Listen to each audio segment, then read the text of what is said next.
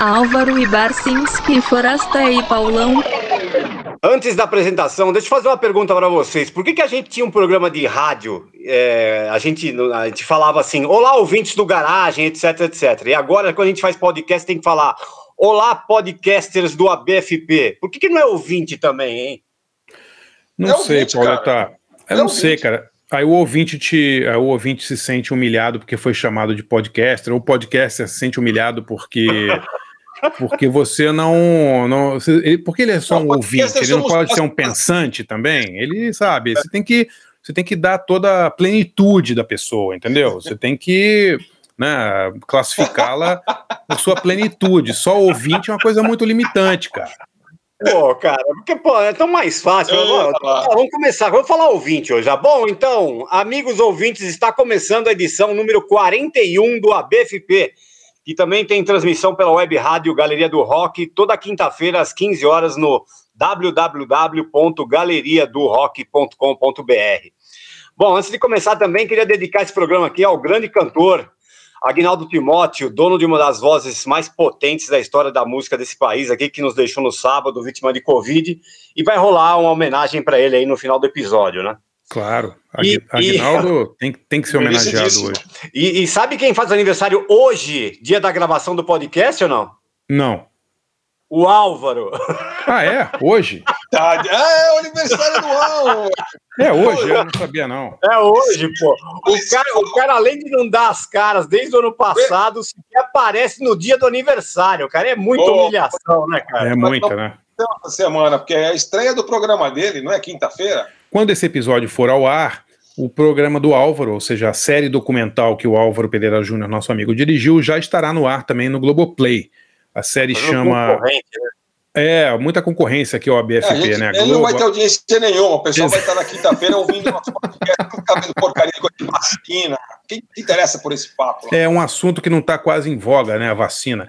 Mas Pô, são é... cinco episódios aí, chama A Corrida das Vacinas. É, quero ver aí no dia 8, quando estrear. E toda quinta-feira parece que rola um episódio novo no Globoplay.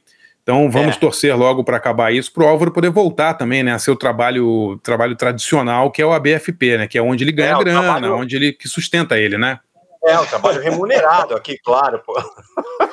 Não, eu quero, a gente escondeu o ouro no começo também, que é antes, né? Mas assim, é, agora quem está vendo aí ele, ele falar do negócio, tem as fotos para provar que ele foi para a Índia, ele foi para a China, ele foi para a Rússia, ele foi. A China pra... não foi. Para a China não rolou, para a China não rolou. China não deu, não deu para entrar lá. É. Ele foi para ele, ele foi para todo lugar atrás assim da, da, da, dos segredos aí da, da vacina. Tem as, e agora tem as fotos para provar, né, cara? O cara tava trampando mesmo, não estava tipo vagabundeando, né, e dando, dando perdido Sim. na gente, né? É, e, e o Globoplay ligou aqui para nós da BFP, né, do ABFP, para pedir autorização para o Álvaro tirar oito meses de licença aqui do, do programa, né? e nós concedemos, mas essa licença está acabando, vai, daqui uns três, três semanas acaba. Acabou, beleza. Paulão, apresenta a nossa convidada, por favor. Vai. É, então, no lugar do Álvaro, enquanto, Enquanto o Álvaro está aí na, segue na sua saga das vacinas, o, o, a gente escolheu hoje uma substituta que certamente vai dar brilho e moral aqui para o nosso podcast, né? Muito, muito. é, já, está já tá dando, só de aparecer. Já, já. É, a gente, a gente chamou uma amiga jornalista que é apresentadora de TV, repórter de TV, passou por MTV, vídeo show da TV Globo, canais Globosat, GNT, lá mas que começou no rádio, na 89 FM, e, e ainda está no rádio, com um programa muito bom na, na Eldorado FM chamado Minha Canção. Aliás, teve um, um, uma, um outro dia com o Jorge Benjor, que foi demais, cara. Estamos aqui com a simpatia e competência de Sara Oliveira. Essa! Olá! Gente, você ouviu do Jorge Ben? Que honra, Paulo. Eu ouvi, Obrigada. eu vi que, é, que tem, o, tem o do, do Tom Jobim que está tá no tá ar no agora, ar. mas é que já, aí já é meio demais para mim, sabe? Ai, gente, olha, mas posso falar? É, foi uma responsa fazer do Tom Jobim, eu tive que Ora, mergulhar mesmo, é muita coisa, é muita importância, assim, né? Meio que fundamento Sim. total. Assim. O cara que, que influenciou, você vê, ele influenciou tanta gente, tipo Miles Davis. É bizarro isso. Assim. Ela Fitzgerald. Como é, como é que é o processo, Sara? Você escolhe uma, uma canção por programa e aí você tem que fazer uma imersão ali na pesquisa sobre aquela canção. Não, é sobre o artista, base. É, o art... sim. Ah, então, olha, vou falar oi pro Paulo, pro André Varsinski, pro André Frastieri, vocês que eu acompanho faz muito tempo. Adorei o convite, muito obrigada, estou muito feliz de estar aqui. E vou adorar falar de MPB, falar de várias músicas que vocês não gostam. Você não. Com toda a delicadeza e humor. Como a gente não gosta, Sara? Que, que absurdo isso. Uma coisa, Forasta me ama, eu amo Forasta e a gente não gosta. E ó, ele briga comigo sempre quando eu assunto é música. É tipo João Gordo. Mas eu não entendo nada aqui... de música. Ah, você parece que eu é você entendo. que fica pesquisando todas as coisas aí.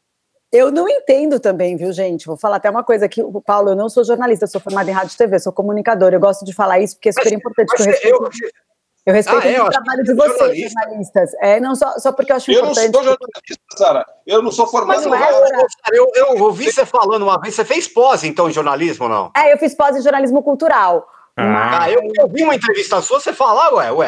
É, não, é verdade, é verdade. Mas é porque, como não é minha formação de jornalismo, é, é importante porque, sei lá, eu, por exemplo, pesquiso em vários textos do Barcinski para falar alguma coisa, entendeu? É diferente, assim. Agora, sobre o, sobre, sobre o Minha Canção que vocês perguntaram, não é uma canção, Barcinski, é, é um artista. Então, Sim. são artistas que fazem parte da nossa memória afetiva. E eu comecei com David Bowie. Na primeira temporada, meu primeiro foi o Bowie, porque é uma das minhas maiores paixões. E eu queria falar um programa, fazer um programa sobre memória afetiva musical. Eu ultimamente estava fazendo bastante programas de comportamento, e eu adoro. Eu adoro mergulhar no universo do outro, né? Sei lá, eu tenho um programa que fala de, de, de histórias de amor, o Cala da Noite que falava da, das, da relação que a gente tem com a noite, as pessoas notívagas, e a música sempre permeando. Só que eu tava com muita saudade de falar de música, e para falar de música é em rádio ou em podcast, Sim. né? E daí Eldorado, eu, eu apresentei esse projeto para Eldorado e, e daí eu tô lá já desde 2017. E, Legal. E toda temporada eu vou escolhendo quem eu quero. Assim, eu só falo de quem eu gosto muito. Isso é uma coisa. Às vezes rola, por exemplo, outro dia rolou um Tears for Fears que eu não entendo muito, mas é porque é muito DNA da Eldorado. E eu ria de mim mesma, porque, tipo, meu, eu tive que aprender muito. O, o, Felipe de Paula, que manja tudo de Tears for Fears, eu falava, gente, eu sei nada de Tears for Fears. e é uma precisava, precisava de uma consultoria de Tears for Fears. Pra gente, viu, Para? Principalmente para mim. Gente, eu, eu, eu, recebi, eu recebi problema de ter sobre coisas que eu não entendo nada, não ouvi, não conheço, não vi o show nem nada. Então, é, um caso só, é, só o Tears for Fears, pô, eu, eu fiz minha carreira praticamente fazendo isso. Pô. Chutando tudo, né? Mas é porque é uma é. questão de paixão, entendeu? Eu, por exemplo, não sou apaixonada por Tears for Fears, então foi difícil para mim fazer esse programa, mas eu tenho um respeito, assim, mas eu não tenho essa paixão. Não ouvi. Mas, Sara, por exemplo, o Bowie, assim, o que, que você, você teve que pesquisar bastante, ler sobre o Bowie para poder fazer? Ai, que, como é que foi o processo? Aí, todo, o processo sempre é assim, o processo é muito gostoso, porque é, Bowie ou Nirvana, sei lá, eu li a biografia do, do Kurt Cobain, aí eu tinha o diário do Kurt Cobain, Aí eu fui para um lado até desse lado humanista e, e, e, que valorizava as mulheres. Eu queria ir para outros lados, assim, sabe? Sim. Não só falar de música. E eu sempre tenho essa coisa dos afetos, que eu acho que falar uma coisa meio piegas aqui, mas eu acho que é a maior ferramenta de transformação numa sociedade, assim, porque é, a, gente, a gente só está aqui para se conectar com o outro. E eu acho que a música ela ajuda muito nesse sentido. E é por isso que, que ela bate, é por isso que ela transforma o ambiente interno da pessoa, ela transforma tudo, assim, desde uma criança a um idoso, né? Sim. Então eu sempre vou pro lado dos afetos.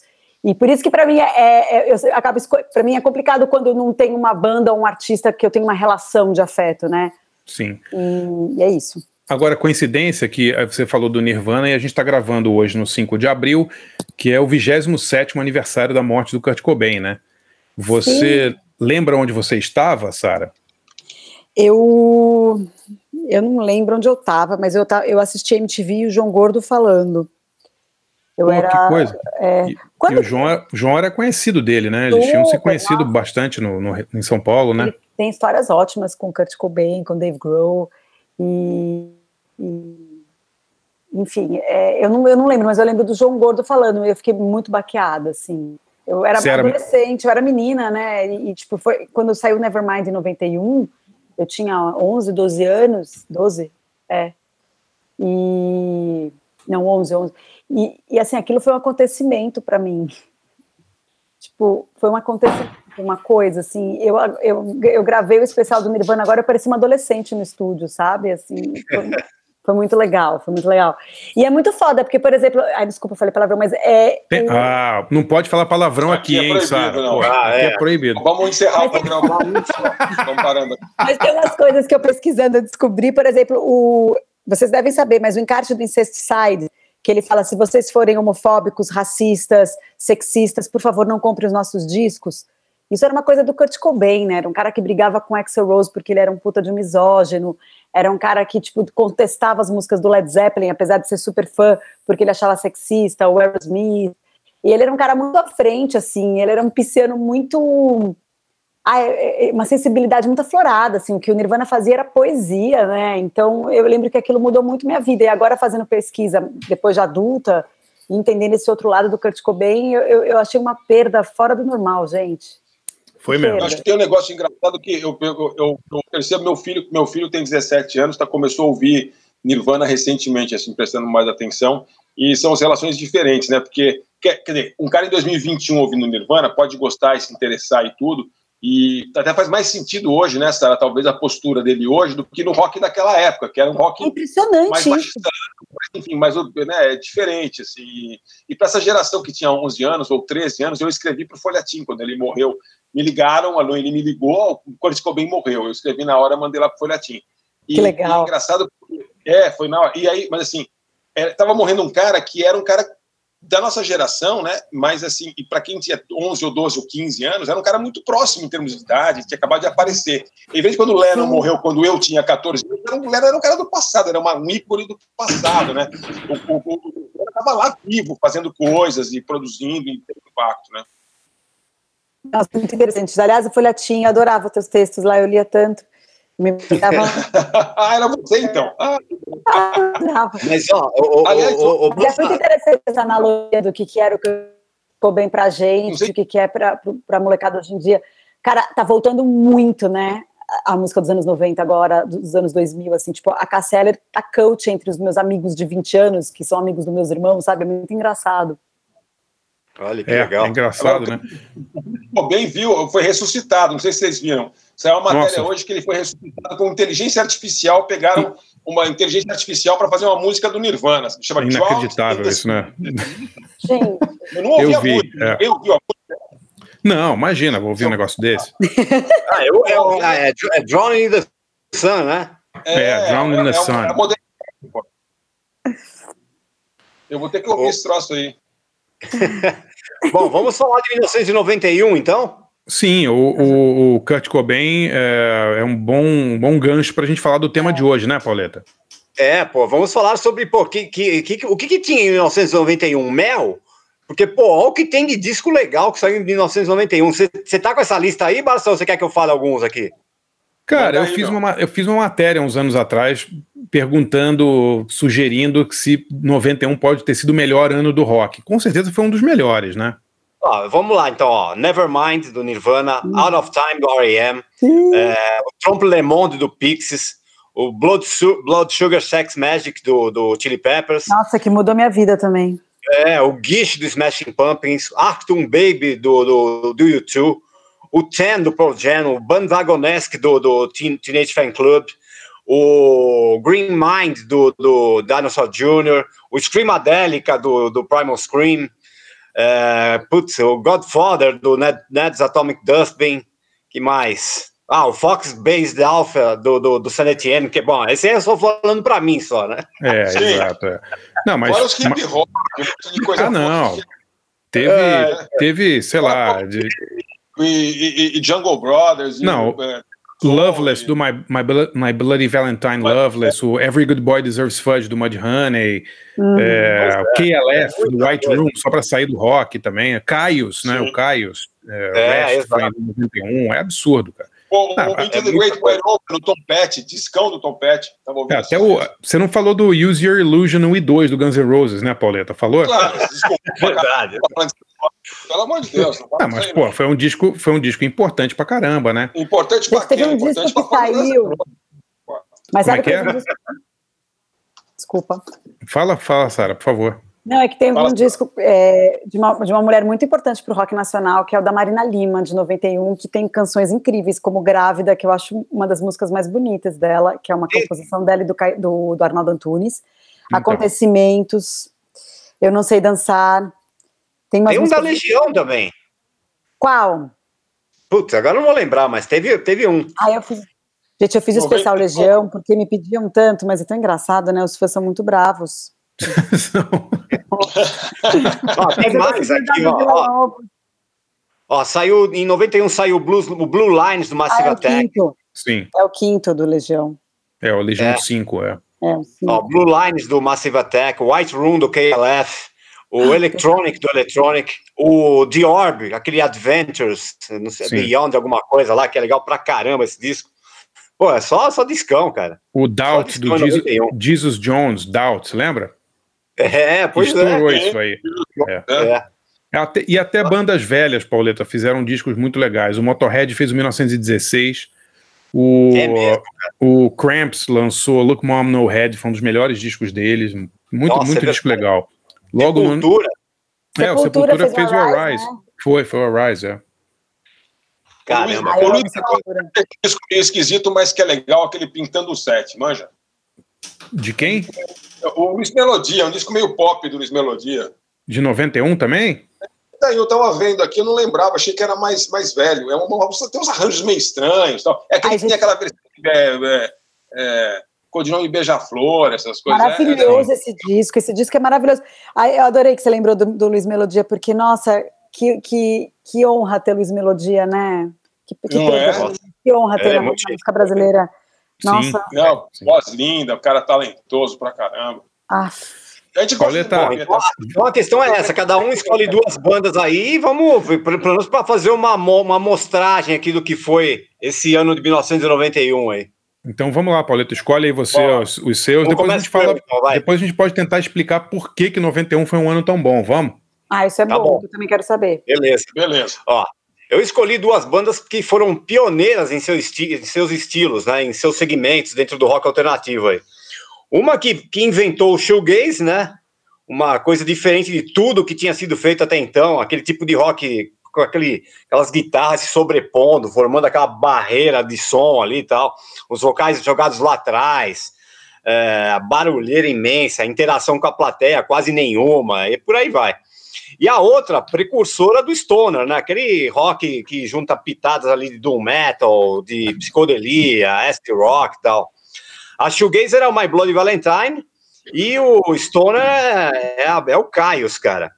É, primeiro a gente vai com, putz, é, é, o, o, vamos falar do Loveless, né, que é o disco de 91 do, do, dos irlandeses aí, pô, do, do, do My Bloody Valentine, Kevin Shields, Belinda Butcher, que aliás voltaram para o noticiário da semana passada, que é, é, é, depois de três anos quase, eles, eles colocaram o catálogo nos serviços de streaming, depois Sim. de um tempão aí. Verdade, é. não tinha. É. Eles discordavam da grana curta que, que os caras pagam pelo serviço, e agora, agora que o My Blood Valentine assinou com aquela Domino, aquela gravadora, é, acertou essa pendenga aí e já já está disponível aí, abriu a sua pequena discografia, tá, já está em Spotify, que tais aí, e estão reeditando os discos deles em vinil e prometeram que vão gravar dois discos agora, né? Quer dizer que essas coisas deles aí de prometer alguma coisa demoraram uns 100 anos para lançar aquele MBV lá em 2013. Né? Mas é legal é. o disco, pelo menos. O MBV é muito bom. É legal pra caramba. É.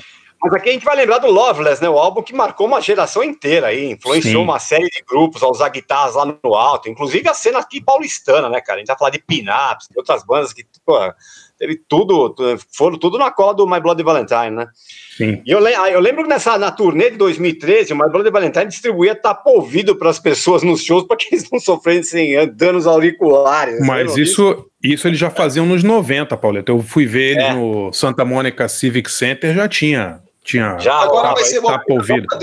Agora eles não vão ter esse problema que todo mundo tá surdo, porque é tudo velho mesmo. É, entendeu? exato, é, exato. Falar em velho, o, o, tava vendo uma entrevista do, do, do, do Kevin Shields, né, para Uncut, que ele fala isso aí, que eles são, eles são a família do Remido mergulhados no ácido, né, cara? Bom, o, o Kevin e que ele só resolveu se mexer mesmo. Depois eles receberam a proposta da Domino, mas eles não queriam colocar a discografia no Spotify. Mas ele falou que uns sobrinhos dele chegavam para ele e falou: pô, tio, a gente fala para os nossos amigos que, pô, meu tio é mó maior guitarrista bom, tal, o cara tinha uma banda super legal, tal, aí os caras falaram, é, que banda é? Aí você não, não tem como mostrar para os caras, pô, então é. rolou uma pressão familiar ali para colocar, eles toparam ali. É para fazer moral com o sobrinho. Né? É. o, esse disco, não, Loveless, pô, tem uns clássicos aí, tem Soon, When You Sleep, e essa que eu vou tocar, que é um dos grandes singles da história da banda aí, que é Only Shallow. E depois a gente vai ouvir o Caio. Os Caios são uma banda de, de, da Califórnia, né? De Palm Desert, né? E, Fantástico. Fantástico. É, pois é, cara, que tinha o um núcleo ali, o Josh Home, né? O Nick Olivieri e o John Garcia. O, Nossa, o Josh Home e o Nick Olivieri, que foi, foi o, o, embrião do Queens of the Stone Age, né? Sim. quem, quem que falou? Não, eu, eu adoro, eu adoro Queens of the Stone Age, eu acho o Josh Homme um gênio, só que eu fiquei muito chateada com ele, deu umas surtadas, né? Vocês viram que ele bateu numa mulher num show, numa Sério? fotógrafa? É, me deu um não chute vi. na cabeça da fotógrafa. Eu, eu juro. Ué. Desculpa interromper, não tem nada a ver, mas sabe o que acontece? Eu fiquei tão arrasada porque eu adorava ele. E foi um negócio é. que assim, não tem nem como fugir. Eu sei que pode ser um surto de droga, pode ser o que for, mas assim, a maneira como ele pediu desculpas também não foi muito legal, sei lá. É mesmo, não é. vi isso não, Sara. Rolou, é. É muito é. incrível, a gente Quiz of the Stone Age, putz, como é bom, como é bom. É bom mesmo. O Caio era demais também. Mas enfim, é. Pois é, então... e, e, e, esse, esse, o Caio, pô, os caras foram responsáveis aí por bandas que vieram depois, né? Eagles of Death uhum. Metal, Sumanchu, Dwarves. O Caio abriu, abriu um negócio ali que já existia, né? Mas eles deram uma, uma, um farol ali para esse negócio de Stoner, que Sim, hoje é impressionante. Claro. Assim, eu gosto de uma época que eu estava ouvindo muito, eu gosto, e, e tem todos os, os países do mundo tem cena de stoner. Tem stoner russo, stoner japonês, stoner polonês, stoner, stoner mineiro. É. Todo lugar tem, assim, todo meio. É, geralmente não são cenas gigantes, mas, cara, é muito marcante. É uma cena muito, muito forte, assim, né? É. É, assim, consistente. Stoner, stoner é mais metal, stoner é mais punk, tudo que, né? É. É verdade. Não sei se o Barcinski vai lembrar, a gente foi num show, né, do Caio, você lembra, Barça? Claro, no Carioca Clube. Não, não, no, no do, do Caios, no, no, lá em Los Angeles, não sei se você lembra. Ah, no, em Los Angeles, é. Mas é, não, não é, em 93. É verdade, é verdade. Mas não, não, teve. Quem que tocou no Carioca Clube? Não foi o Caios também? Ou eu tô, tô viajando? Não, não Fui, Caios não. Ué, quem foi no Carioca Clube? Sim, foi sim, cara. Eu fui ver o Caios no, no Carioca Clube. Era... Ah, mas acho que foi assim o Josh Home, né? Era o... Ah, não, sem o Josh Home, claro, claro. É. Era, era, o Caius Lives, que era o, a, tipo, a Isso, nova é, encarnação. É, tem razão, é. tem razão. Porra, Pauleta, eu, eu tava querendo lembrar desse show de 93, a gente viu, né? Foi, pô, era, era, era, era Caius, Babes in Toyland e Fate No More. É isso aí. Hollywood Ai, não acredito, que delícia. É, é isso foi, aí. Foi uma é. puta noite, cara, no, é janeiro de 93. É isso mesmo. show, cara. E quando eu falo para os meus amigos que eu vi o Caio, os capantas, os caras pagam um pau, cara. é, é o... a banda durou, não durou muito, assim, com aquela formação ali, né? Sim, sim. É, e o Caio deles... no, no Brasil foi 2011, é isso mesmo. É, mas aí já era outra, outra pegada ali, já, já sem o, o Josh Home e tal. Ah, Aliás, sim, depois sim. rolou uma puta treta, tiveram que mudar o nome da banda, nem sei qual que virou o nome da banda depois. Que. que... Ah, ah Vista Tino virou. Eu acho que é.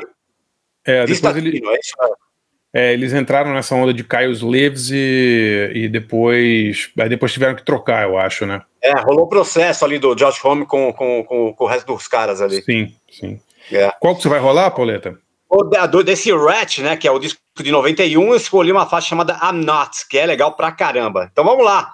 Duas de 91, nesse especial aqui desse ano que tinha Mel. Only Shallow, do My Bloody Valentine, e I'm Not do Caios. Vamos lá.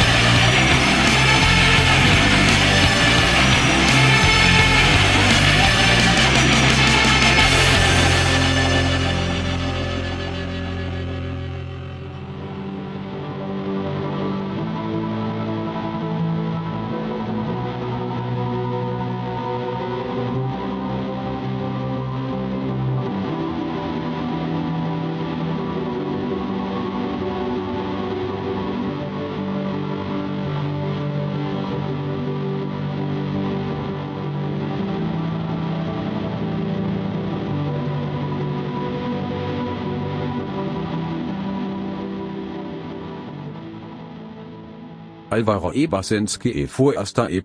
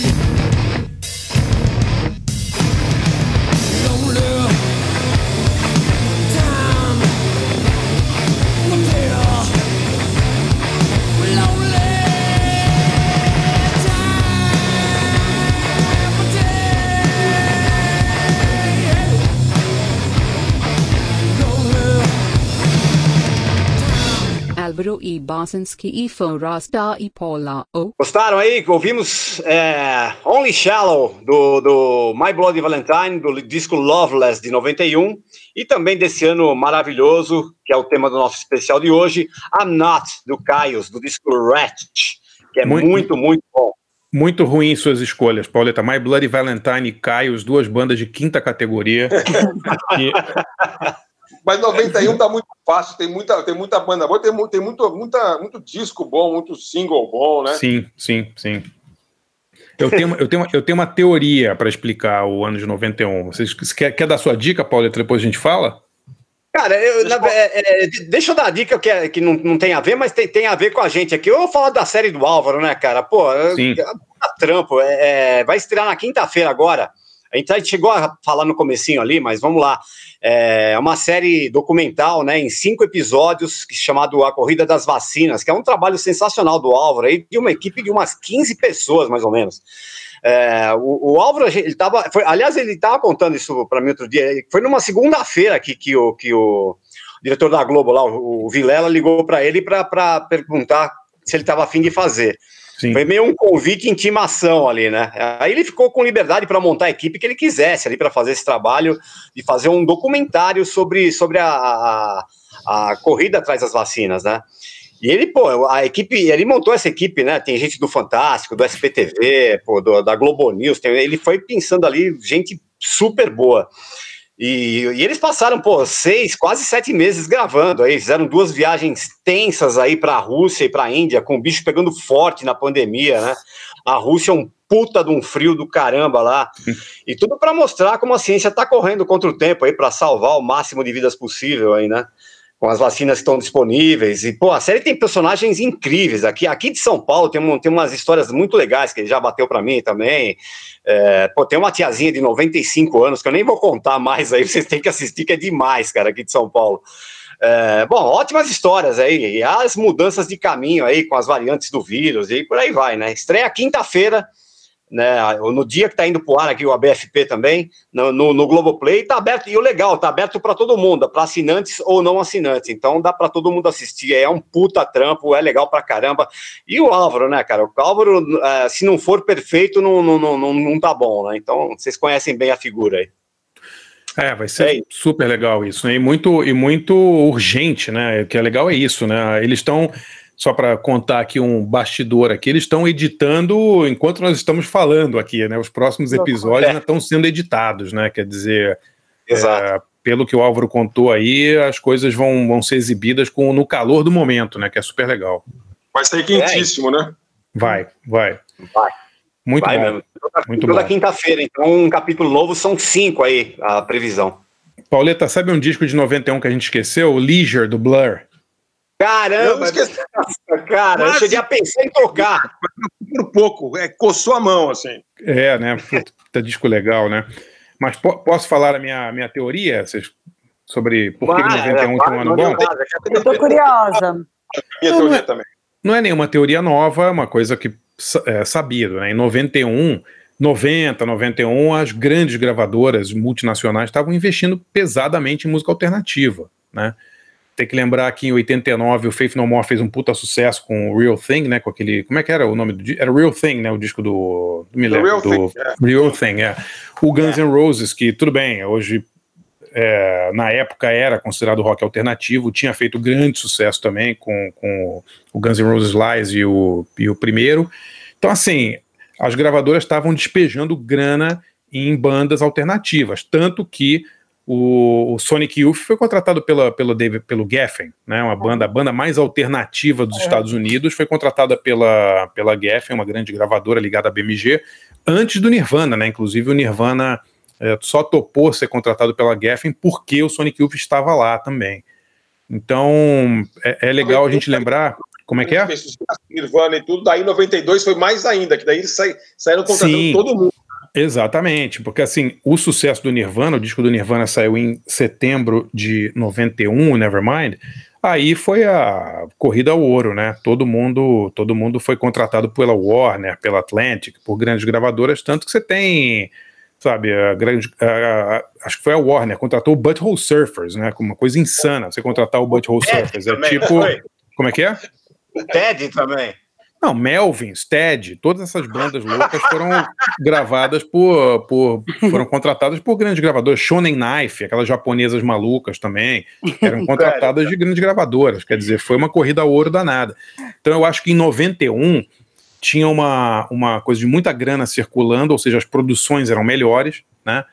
E, e, a gente tem que lembrar também que a MTV investia pesado em rock alternativo na época, né? Tinha muito, muita cobertura, né? Tinha uma. uma é, né? Não tinha MTV no Brasil ainda, né? Todo não lembro, acho que não tinha ainda, né? Não, a MTV, MTV chegou ao Brasil nesse ano, em 91.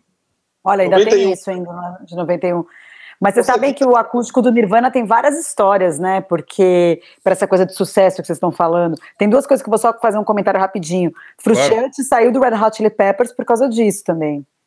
Porque ah, é? Ficou, né, ficou, ficou assustado com, com o sucesso, só que daí ele voltou e teve Californication, que foi também um outro sucesso é, absurdo, né? Aí, tipo, né? Tipo, foi, acho que foi o mais vendido de todos, nem foi o Blood Sugar, foi o Californication. Mas ele saiu na época por causa disso, porque ele ficou muito deprê e tal. Mas, e, e, tem isso, e tem também o Kurt Cobain nos bastidores do acústico MTV, que ele não queria fazer nenhuma versão.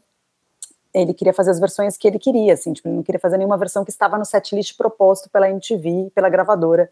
Tanto que ele fez aquela versão de Bowie que um monte de gente The Man Who Sold the World. Sim, sim. Que um monte de, de gente, na minha época, achava que aquela música era do Nirvana, ninguém sabia. Ah, é, sem dúvida. É. Mas foi do nada, disse que foi do nada que ele resolveu ali. O, e, e, eles gravaram duas do Meat Puppets também, né? Nesse, sim, nesse acústico sim. também, né? Uma banda, uma banda que ninguém conhecia, né? Que o, que o Kurt gostava e tal. Isso, o melhor exemplo é esse. Eu falei do boi porque eu sempre vou falar do boi, mas o melhor exemplo é esse. E também, das, e também uma coisa meio pesada, né? Sim. Eles, eles se recusaram a fazer, umas, a fazer umas versões mais leves.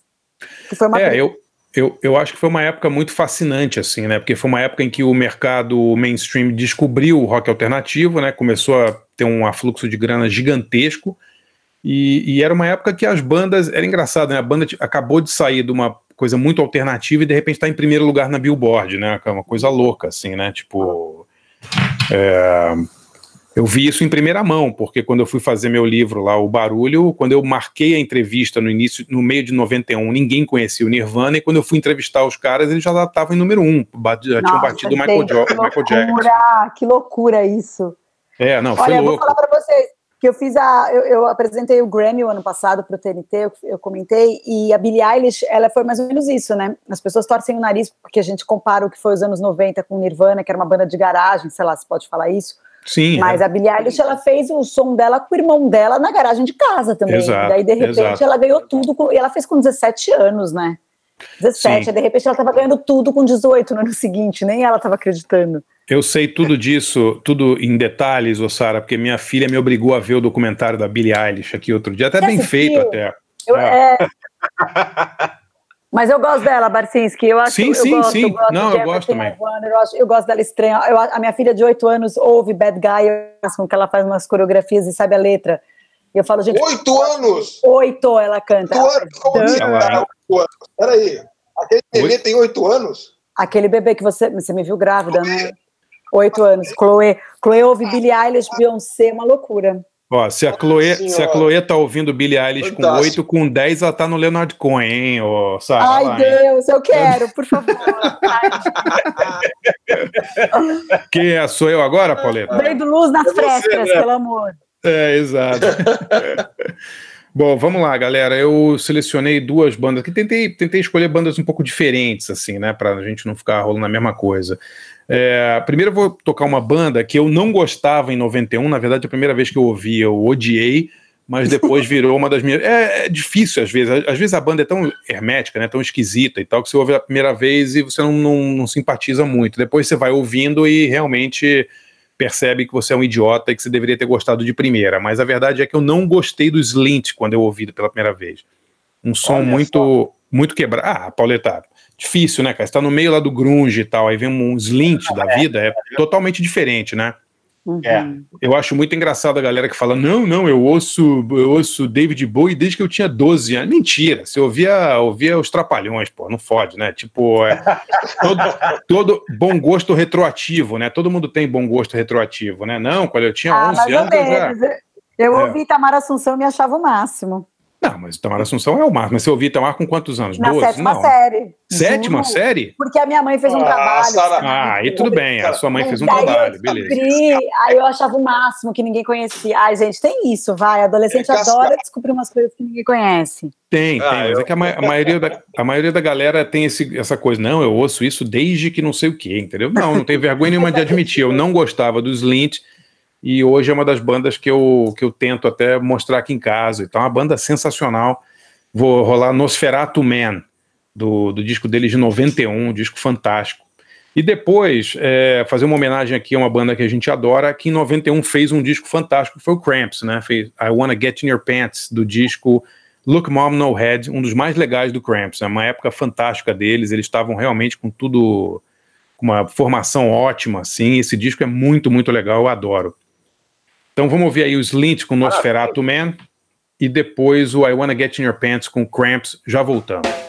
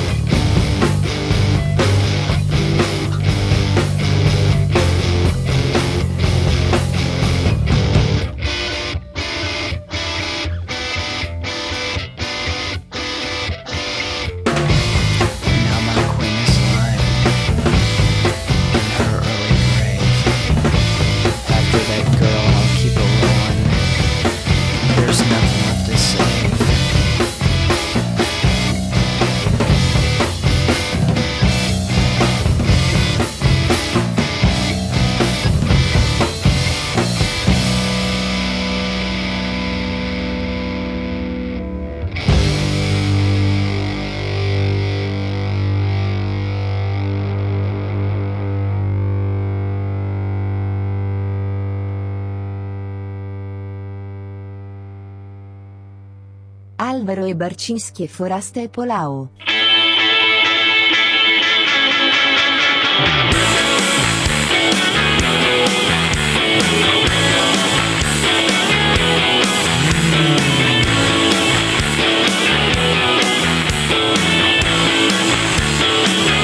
May I have this dance?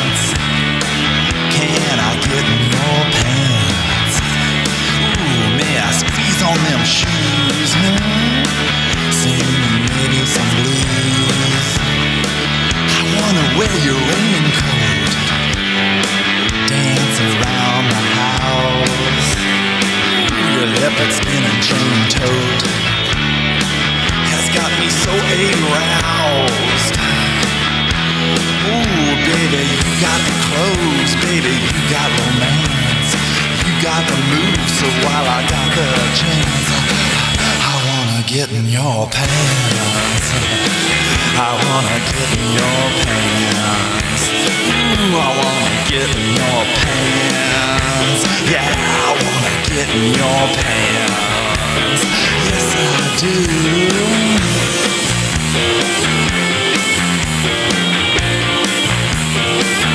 Just unzip the bag. Baby, that's where it's at. Yeah, can I try on that hat? Give you my baseball bat. What do you say? How about that? Ooh, baby, it's uncanny. Like them there Sunday panties you got on. Hey, today Sunday. Get 'em off of your fanny.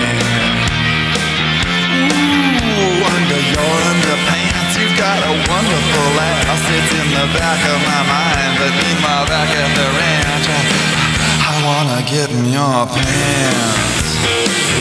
I wanna get in your pants. Listen, I wanna get in your pants. Yeah, I wanna get in your.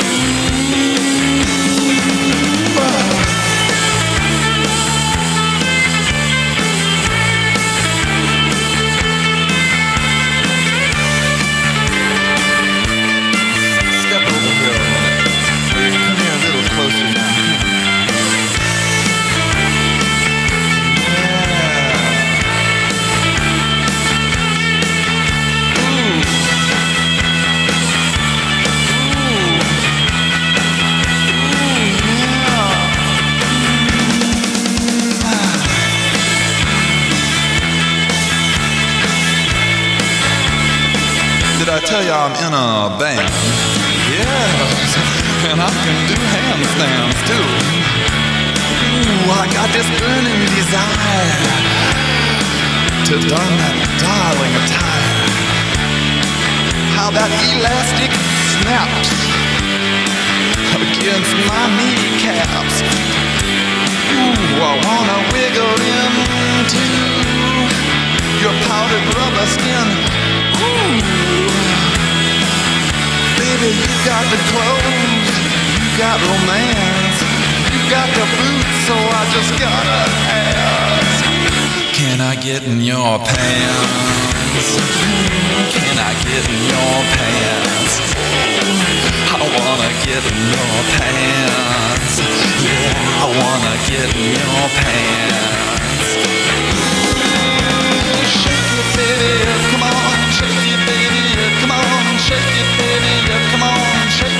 Shake it, ooh, shake it, baby, baby, come on, it, shake it, baby, shake it,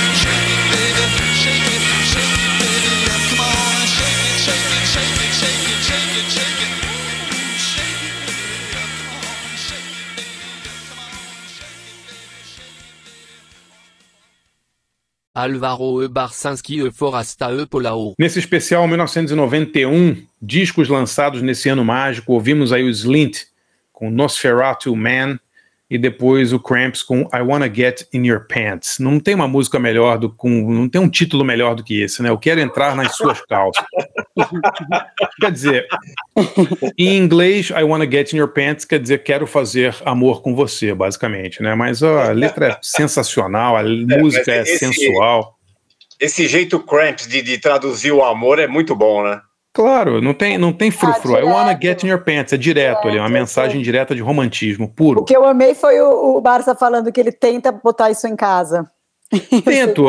eu- eu te- olha, Você imagine os filhos do Barcinski o que, que vão virar, Sara? Não sei. não, não. Eles, a- aqui em casa é uma eterna briga entre Now United e Slint, entendeu? É, o que é- acontece com o Na United? É assim, é, outro dia a Chloe veio ouvindo, eu falei, filha, de onde você descobriu? Por causa de uma prima mais velha.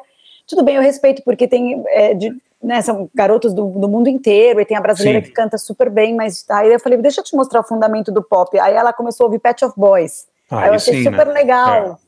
Mas então, é. É. isso que é legal do, do, do, do- streaming, né? Porque eles vão de uma música para outra, isso é legal. Eles vão precisar, vai para Michael Jackson, vai para Madonna, e vai entendendo melhor, assim. É, mas aqui em casa eles realmente gostam do Now United a ponto de saber o nome dos 38 é, integrantes e porque é, é tipo uma ONU, é uma mistura da- do, do Backstreet Boys com a ONU. Cada É um é de um país. É o Backstreet Boys da minha época de MTV com a ONU mesmo, porque. Ai, Mas eles, eles dançam muito bem. Eles dançam bem. É o mínimo, é né, Sara? Os moleques ficam treinando 15 Ai, horas dó. por dia, no Eu mínimo. fico É. preocupada com isso, sabe? Eu vi de documentário junto com a minha filha, os, os bastidores, eu falei, meu Deus, eles, eles comem que horas, eles estudam, dá um desespero, é muito forte. É, no, no YouTube outro dia eu vi, tem um Eles documentário bem um legal. grupo de K-pop, só que não é K-pop. É um grupo É, de K-pop. É, É UN o Pop, dia é o inteiro, dança, Pop das canta, Nações Unidas, né? treino- É. É isso mesmo, é a ONU. Não é a UN Pop. Ó, falando em UN Pop, no, no YouTube tem um documentário legal sobre o Lou Pearlman, que é o, foi o cara que inventou os Backstreet Boys e o InSync. Procurem aí que é bem legal o, o documentário. Eu vi esses dias aí. Como chama, Barça? Cara, eu acho que chama The, the Bad the, uh, Boy Band Con. Con de, de tipo trapaça, assim. Mas Sei, se você procurar documentário Backstreet Boys, Lou Pearlman, Pearlman P-E-A-R-L-A-M, tinha até traduzido em M-A-N, tinha até com legenda em português. O Lou Pearlman é uma puta figura. Ele inventou os Backstreet Boys, depois, sem avisar, ele inventou o InSync e botou eles de rivais do pró- da própria banda dele, do Backstreet Boys. Ele fez os dois? Eu não sabia. Fez, fez, eu achei que era fez. só E foi, em, Backstreet e foi Boys. em cana no final, não foi? Não, ele foi, foi, não, foi em cana depois por um esquema de pirâmide. É um negócio absurdo, a história dele é muito legal, assim, muito engraçada. Mas eu adoro Justin Timberlake, por exemplo. Sim, que é do, sim. Que era do NSYNC, eu acho um Que era- talento. Que era do InSync. É, exatamente. Os, os moleques o, treinavam todos ali no, no clube do Mickey, né, na verdade, né? Sabe por que, que essas bandas todas surgiram em Orlando, né? Jura, não sabia. Não sabia? Não. O- É essas, é, é, exatamente. O, o- essas bandas Ah, boy sim. bands dos anos 90 Sim, surgiram na é. Flórida porque tinha o maior mercado para jovens que cantavam e dançavam no- nos, nos parques temáticos, entendeu? É isso. É engraçado. Então a empresa do Lou Pearlman era em Orlando, na Flórida. Bizarro, né? Bizarro, gente. É, bizarro. Mas a minha dica, Pauleta, deixa eu dar uma Manda. dica rapidinho aqui. É, no Netflix estreou esses dias um filme que eu amo, eu acho que todo mundo devia ver. Eles Vivem, de John Carpenter. Você já viram esse É filme? Esse é, É demais, demais. Eu nunca vi, preciso ver, tô ligada. Ah, é demais. Em 1988 é um filme meio uma, uma, uma- um tributo aí àqueles filmes anticomunistas dos anos 50, tipo Vampiros de Almas, aqueles filmes de ficção científica. Só que ele ele fez uma sátira à sociedade de consumo. Então é uma, um- é uma coisa de sci-fi sobre alienígenas que invadem a Terra. E aí tem o, o, o herói mais idiota que você pode imaginar no mundo, que é o lutador de luta livre, lá o Roddy Piper, que, que descobre esse plano dos alienígenas para dominar a Terra. Não vou falar mais, simplesmente assistam, é muito engraçado, é muito divertido. E acabou de estrear no Netflix. They Live em inglês, em português, Eles Vivem. Pô, legal pra caramba isso, hein? É, é muito, muito Pô, engraçado esse filme. Escuta, não era o que eu tava... tava pensando. Qual que você era, qual que você estava pensando, Sara? Era um outro de música. Esse é bem trash, é nervosão, assim, mas é aqueles filmes baratos do John Carpenter, mas a história é muito, bem, muito legal. É muito Mas Eu já engraçado. anotei aqui. Qual que você estava pensando, Sara? Desculpe. Eu achei que era a biografia de música. Qual? O They Live? É. Não, mas eu viajei. Não, Já não. o- é, deve, pode ter outros filmes com mesmo com, com título parecido, mas esse filme eu acho que passou, que estreou há pouco tempo agora, porque comecei a ver a galera avisando sobre o filme e Ô, é ô. muito legal, muito legal. Vocês estavam falando agora há pouco do Backstreet Boys, eu tava lembrando, pô, a Sarah fez umas entrevistas com essa galera aí da, da, da, do, do, pop, virou meio uma musa, né? Pô, ela entrevistou, eu lembro da entrevista dela com a Cristina Aguilera, com o Backstreet Boys. É, pô, pô, e teve, uma com a Britney Spears, não teve, Sarah, em 2001? Não então, foi? agora é, agora deu uma viralizada essa entrevista por conta do documentário é, Framing Britney É, que saiu agora esse Framing Britney Spears, né? Que mostra esse lado maluco é. dela ter controlado a revelia dela ali pelo, pelo próprio pai, né? Essa história toda. E, mas me fala aí, Sara, como foi... Então, a MTV Gringa exibiu, por isso que eu acho que aconteceu isso também, Paulo. É, ah, tá acabou virando um especial na ocasião e a gente, nossa, eu era uma menina e ela também, então a gente, eu tenho uma memória Isso. doce. Sara, você então, era muito moleque. Foi, foi em 2001, Sara. Você 2001. tinha o quê? Uns 20 22, anos? 20, 22. 22. E é. ela tem o quê? Ela é um pouco. Ela é a mesma idade da gente, de, de, da sua idade? É, ela tinha 19 e eu tinha 21 para 22. Eu, eu ia fazer 22, na verdade. Foi um pouco antes do meu aniversário. Caramba, e como foi aquilo? Conta, conta algum detalhe de produção, conta algum bastidor aí, pô. Então, eu vou, vou, só explicar o porquê que virou esse furor. É, assim, só porque o Forastieri pergunta, você começou muito cedo. Eu comecei na MTV com 19 anos. Olha, pra vocês terem uma ideia. Eu estreiei no Disque com 20, era muita responsabilidade por um programa ao vivo. Assim, hoje em dia eu fico pensando, eu era muito CDF mesmo, assim, e, e, tinha uma coisa engraçada que eu tinha vindo da Rádio Rock, e quando a Cris Lobo e o Zico Góes me convidaram para substituir a Sabrina Parlatori, eu já era repórter, mas eu era off-camera. E eu pedi para pensar, porque eu gostava de rock, eu falava, gente, mas o disco ele é só pop. Eu vou ficar falando dessa galera pop. Olha eu, absurdo, né? Aí eu fui pro MTV Awards. É do rock e falou assim: vou ficar falando dessas merda de porcaria. Não, é. me achando, me achando a alternativa, até parece, né? Tipo, super, a quem entende de rock, até parece, nada a ver. Aí eu quero continuar fazendo entrevista, é, VJ só apresenta e, e lê TP, toda querendo me achar. Aí a, a Marina Persson baixou minha bola e falou, Sara, eu, eu até hoje sou VJ e faço entrevista, não tem nada a ver, olha aqui, eu tô aqui na MTV Movie Awards, a gente foi pra lei, ela falou, a gente tá aqui fazendo as entrevistas tal, para com isso. Aí eu voltei e falei, vamos.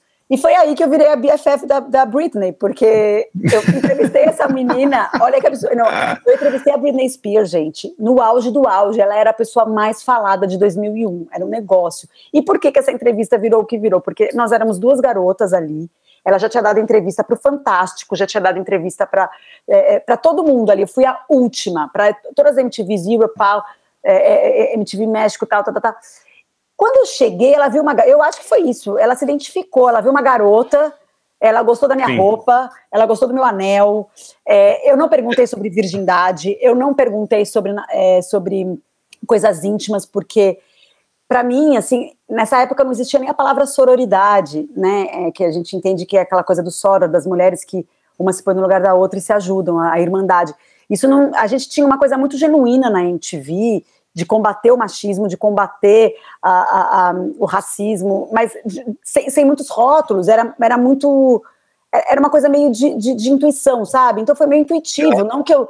Ah, eu fui lá e falei, não vou falar sobre virgindade porque eu vou combater o machismo estrutural. Eu não vou falar de virgindade porque é uma coisa íntima dela, não me interessa. Sim. Então eu é acho que foi isso. Aí ela acabou. Humano.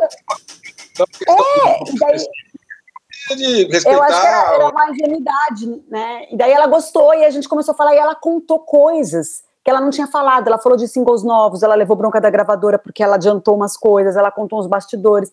E no dia seguinte encontrei com ela no restaurante, ela estava com o Justin almoçando. Então foi muito divertido, porque ela deu uns gritinhos, me chamou para comer junto, aí tinha, um monte de paparazzi, eu saí um monte de foto e queriam saber quem era a Brazilian, Brazilian BFF dela. Você ficou best, best da Britney.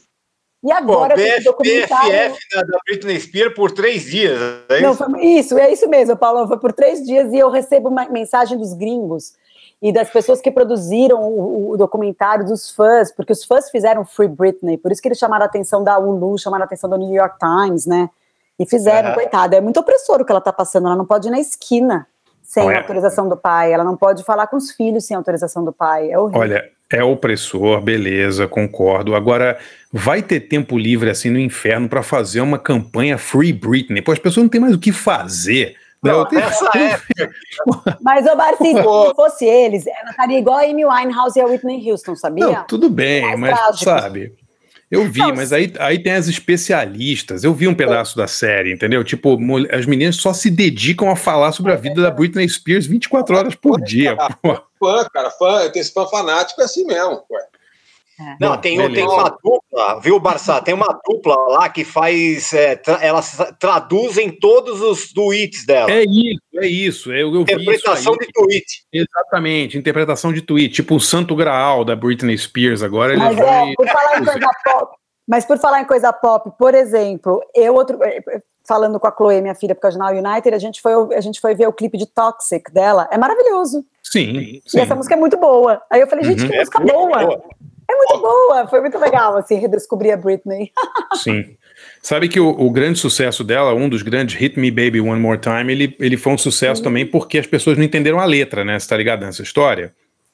Não, o, me conta. O, o, cara que fez a letra dessa música, o Max Martin, essa música é Hit Me Baby One More Time, quer dizer, bata em mim mais uma vez, né? Quer dizer, parece que ela tá pedindo para alguém bater nela, né?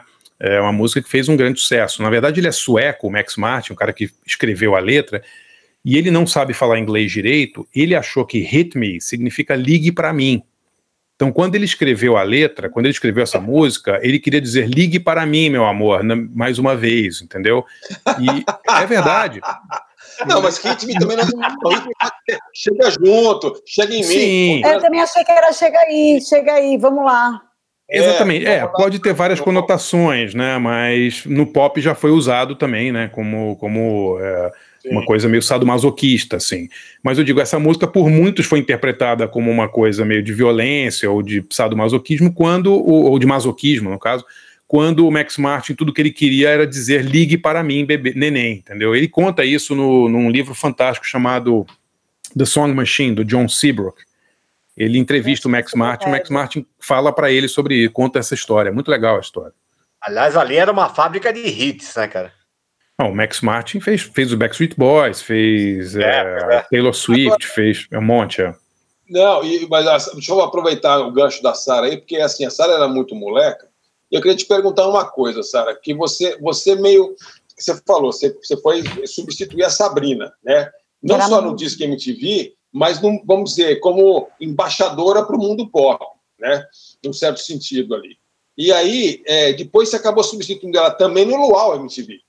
Né? Você recebia a galera na praia, tal, não sei o quê. Você era muito moleque, você estava lá. Em retrospecto, agora, hoje, olhando em 2021, o que, que você acha de colocar as, as moças de biquíni para entrevistar uns caras que não estavam de biquíni, não estavam nem de shorts, nem de maiô? Fora, olha, vou te falar, fora série, que eu nunca tive pudor nenhum com essa história de corpo. Nunca. Assim, eu sempre achei que tá na praia de biquíni. Tá tudo certo. Mas eles não, mas eles não estavam de. Então, de, mas, um, mas alguns estavam, alguns ficavam sem camisa. A minha lembrança era dos caras tudo de camiseta de camiseta preta ali. Eu acho que o Dinho estava sem camisa. Tem umas é, o Dinho, o Dinho é sem camisa. Não, mas tem uns que tiram a camisa. O, o, o, o Zeca Pagodinho abria a camisa por causa do calor, o D2 tirou a camisa também. O, o Rodolfo, na época dos Raimundos, peraí, eu não fiz com o Rodolfo, não, eu fiz Raimundo sem Rodolfo, aí já não lembro mais, gente. Mas tinha uns é. que ficavam sem. Eu lembro do Rodolfo sem camisa. Mas nem mas todo que mundo. que você acha hoje, em 2021, você acha que ia rolar uma coisa desse tipo, assim? Você acha que faria ah, eu sentido? Não sei, eu acho que talvez não. Acho que talvez não. É, é, que eu acho, eu acho que talvez não. Mas eu não tenho problema nenhum em ver. Eu vejo não, hoje é, que as pessoas colocam direto, né? Com a Cássia, por exemplo, da Cássia as pessoas colocam muito assim. O que eu dou risada, por exemplo, eu com os hermanos, sou eu cantando todas as músicas. Eu não é risada disso. a gente levava muito a sério. E vou contar, agora eu vou contar uma coisa para vocês. Você vai ficar orgulhoso de mim. Olha Manda. só. Eu nunca falo do que eu não gosto. Eu só falo do que eu gosto, tá? Isso é uma premissa básica. Só que uma vez eu dei entrevista pro, sei lá quem, esqueci, é, é, Aí era para a revista VIP, que era super machista. E eles me perguntaram o que, que, eu, que eu achava, que eu, se, eu não gostasse, se eu não gostava de alguma banda. E eu sei lá porque eu fui falar que eu não, não gostava de Engenheiros do Havaí. Mas não pode falar isso. Não pode, eu fui muito naiva, cara. Eu tinha 20 anos. Pode eu falar, claro. Mas, não, mas eu era apresentadora da MTV, não podia. Eu levei uma bronca da Ana Butler, do TAR, lá da MTV. E todo mundo falou, porque ele ligou lá o esqueci o nome. Ai, me deu branco. Um, Humberto Gessinger. Humberto Gessinger, respeito, nossa, ligou, ficou chateado, tá, enfim. Eu sei que passaram uns três anos, e quem que eu tive que gravar o Luau? Puta. Então, aí, aí a Romia Tarashi, minha diretora, ficava assim no meu ponto. Agora canta, canta o Papo é Pop, canta. Ela fazia assim pra mim, finge que é o Lenine e canta, porque eu amo, amo, acho o Lenine tudo. Inclusive, as pessoas me param na rua para falar, ah, eu ouço o Lenine hoje por causa de você, porque eu falava do Lenine quando não tinha nada a ver com o assunto. Eu enfiava o Lenine no assunto, eu adorava. Pô, Sarah, tinha que ter arrumado um atestado médico, um sarampo, alguma coisa. Não, ali. gente, eu fui mega profissional. A gente ignorou e ele ignorou. Ele também foi super profissional, maravilhoso. Ele não falou nada, eu ainda bem, porque se ele falar, eu fui, fui treinada, fui treinada, que se ele falasse alguma coisa, eu ia dizer, ai, desculpa, realmente eu não devia ter falado isso é, enfim. Não, não, Realmente ah. a sua banda é insuportável, mas eu não deveria ter falado isso. Mas, gente, eu nunca contei isso. Canta como se fosse o Lenine, o Papai Pop. Hum. Eu lá, o Papai Pop, batendo palma. Meu Deus. Mas, Sara, é, é, é, isso aí faz parte do trabalho. Com roupa, você, eu estava de vestido. não, imagina se amanhã eu vou dar uma, o Barcinski vai dar uma entrevista lá na, na, na Fátima Bernardes na hora H ele vai ter que levantar e vai ter que dançar, entendeu? Porque faz parte, todo mundo levanta, faz parte. Entendeu? Ai, mas eu, Fernanda, vou falar que daí eu me divirto, eu começo a me divertir e tudo bem, mas gente, eu fiquei tensa é, um pouco antes. Tá no... é... Nunca mais falam de nada que eu não gosto, nunca mais. a gente também não. É, nós também não. Vai, Forasta, você, vai Vamos tua vez. 1991 aí, vai, Forasta, manda as suas. Bora lá. 1991 tinha um bilhões de discos bons, muito difícil escolher, escolhi. É, escolhi uma música é, que eu acho que deu um pouco o, o, o, o, rumo ali de algumas coisas que iam acontecer, é, embora seja uma música que não é de 91, opa, mas a gravação é de 91. É, Bring the Noise, é, a original do Public Enemy de 88, 87, 88, é, saiu em 88 o single. É, mas é, o que é legal é essa música é, caiu no, no, nas graças, no gosto é, de uma banda pesadíssima de metal, o Anthrax, que começou a tocar em shows. É, ele, na verdade, ele já gostava, ele já tinha uma relação. O, Anthrax, o Scott Ian do Anthrax já usava camisetas do Public Enemy. Então, foi a primeira grande conexão que teve entre metal, é, metal agressivo, metal pesado, metal é, de, enfrentamento, aí, né? Com um rap de enfrentamento, com um rap politizado é, do Public Enemy. Então, em 1991, eles fizeram uma, é, uma gravação, uma versão nova de Bring the Noise uh, com o Public Enemy e o Anthrax. E até hoje o Anthrax toca em show e o Public Enemy também toca de vez em quando aí. Uh, e ficou muito, muito legal. Uh, uma combinação que depois foi gerar tem até um disco depois, aqui, uma, uma trilha sonora de um filme muito ruim, que é o Judgment Night, é, que tinha o conceito de juntar é, um artista de hip hop com um artista de, de metal. A trilha era ótima desse, desse filme. A o filme não prestava, mas a trilha é muito legal. Teenage Fan Club é. La Soul, não tem? Exatamente, exatamente. Slayer e Ice-T, uhum. é. enfim, é Boya Tribe com Faith No More. Era uma é muito legal isso. É. Isso fica muito legal. E eu acho até que o, o eu acho que o, essa versão do Bring the Noise com o Anthrax e com o Public Enemy deu um pouco o rumo do que depois, um ano depois, em 92, é, ia ser é, o, o Rage Against the Machine. É, porque é, é, é, tem muito a ver, se você for ouvir, o hip hop, o jeito do Zac de la Rocha, e, claro, aí tem as características específicas guitarra do Tom Morello e tal, mas acho que deu ali um rumo de, em termos de, de, de ser politizado, de ser multirracial, de ser metal com ataque, assim. Então, Bring the Noise, uh, do, do, Public Enemy com o Anthrax, uma grande faixa de 91. E depois, é, com muita dor, assim, é difícil escolher, mas no final eu falei, pô, a grande. Queria tocar uma coisa brasileira. É, fui ver essa grande banda brasileira é, de 1991 é o Sepultura. Né? O Sepultura, Sim, uh, em, em, janeiro de 91, eles tocaram, e eu, felizmente, estava lá para ver, uh, no Rock in Rio, uh, e arrebentaram, né? Eles nunca tinham tomado, tocado no lugar daquele, daquele tamanho, foi, né? Foi, foi e, muito bom. E o show foi muito bom. Você estava lá, Paulão? Tava, tava. É, então o show foi muito foda. Eles Aquele Rock in Rio foi muito divertido, né? Foi o penúltimo Rock in Rio legal, né? Depois teve o de 2001 que foi muito bom e depois acabou, mas no, 85, 91 e 2001 foram muito legais. Foram mesmo. Olha, em 91. Gente, mas eu muito- assisti o show do Neil Young da Torre de Luz. Isso era das coisas legais da MTV. Assisti Muito legal, o né? Red Hot Chili Peppers do palco. Muito e eu legal. passei, passei uma coisa de pânico, assim, eu tremia, foi muita emoção. Que legal, Pô, hein? Que legal. Ah, imagina que divertido. Nossa, muito. Você falou Pois aí é. do, do Tom Morello, Forasta Tom Morello, um dos caras mais legais que eu já entrevistei. Ah, é? E aí, conta aí, como é que foi? Conta aí. Ó, ele e o, e o Michael Stipe.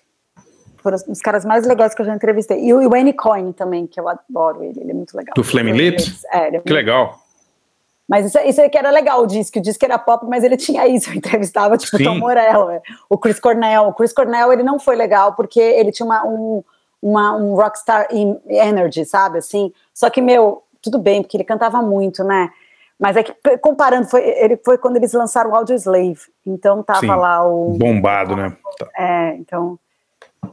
E o Zac de la Rocha eu nunca entrevistei, eu só vi um show dele.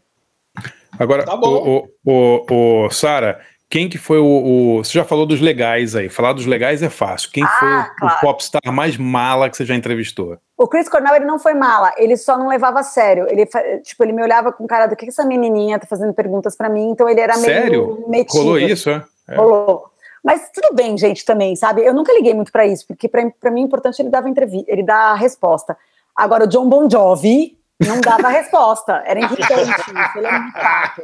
Não fala mal do John Bon Jovi. Bon Jovi, hein? Não fala mal do John Bon Jovi. Gente, eu tenho uma história muito difícil com ele que foi. Olha que absurdo, eu vou contar também, mas isso aí as pessoas sabem. O João Gordo me zoou, me zoou muito. Foi assim: eu perguntei pra ele o que, que ele achava das bandas mais cru, que faziam um rock menos comercial, como o The Hives e o The Vines, que estavam e o Strokes, né, na verdade, que virou super comercial, mas o The Hives, The Vines eram bandas que faziam rock mais orgânico na minha cabeça, eu falando isso pra ele. Ele fez assim pra mim: fuck you. They are Sério? so- They are so pretentious. Vai se fuder, eles são tão pretensiosos.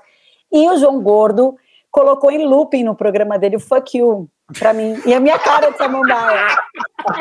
É muito maravilhoso. Porque ele falava, gente, você ser mandado a merda pelo John Bon Jovi é tipo um mérito. Eu amo a Sarinha. Amo, Claro. Sara, eu te amo. E eu ficava, Claro. ai meu Deus, que vergonha. Eu sou perseguida pelos fãs do John Bon Jovi até hoje, mas eu falo, gente, eu não fiz nada. Mas é o tipo de pergunta que talvez eu não faria hoje. Imagina, eu, per eu pergunto assim: ah, eles fazem um rock mais despretensioso, menos comercial que o seu. Que absurdo. Nossa, eu não ia fazer isso. Não é um absurdo, não. É uma pergunta perfeitamente razoável. É porque não, joga, sei, joga na cara dele que ele é comercial. Mas o que, que eu sou? né? Mas é ridículo, porque, tipo, eu, a VJ do Disque falando isso, se liga, né? Eu que amo a Britney Spears, eu falo isso de A uma graça, era, a graça era essa. É que nem, que nem o Gordo. Completamente. O Supla participou aqui do podcast e aí disse que o Adoro. Gordo, o Gordo, o Gordo perguntou para ele assim, numa entrevista, é, como é que você se sente tendo, é, como é que era, um, um, um, um pai socialista e uma mãe golpista? Ai, gente, eu amo. Vocês já fizeram com o João Gordo? Ele é o melhor. Ainda não. Tem que Ainda gravar não. com o João. Precisa, é. História, gente. Ele tem muita história, ele tem memória Fala, boa. fala suas então aí, vai. Ó, Então, para acabar, é o seguinte: o Sepultura eu escolhi porque é o, é o ano do Rock in Rio, é o ano do, do- do famoso show na Praça Charles Miller, é, é, é- é o ano que ele começou, eles começaram a excursionar com grandes bandas é, na gringa, né? É, então, eu escolhi é, do Arise, né, que eu disse que eles lançaram em 91. Pô, Sepultura, cara, é a grande banda de 91 e, e- e é Dead Embryonic Cells.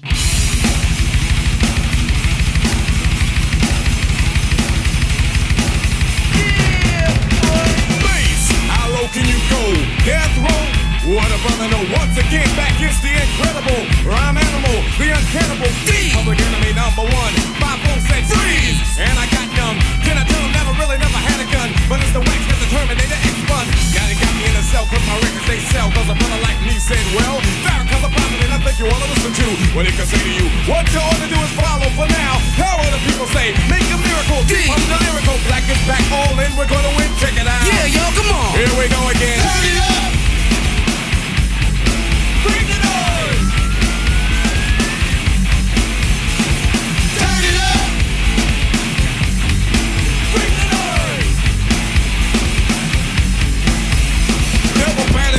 A brother is madder than mad at the fact is corrupt like a senator. Soul on the road, but you treat it like soap on a rope, cause the beats and the lines are so dope. Listen for lessons I'm saying inside music that the critics are blasting me for. They'll never care for the brothers and sisters why cause the country has us up for the war.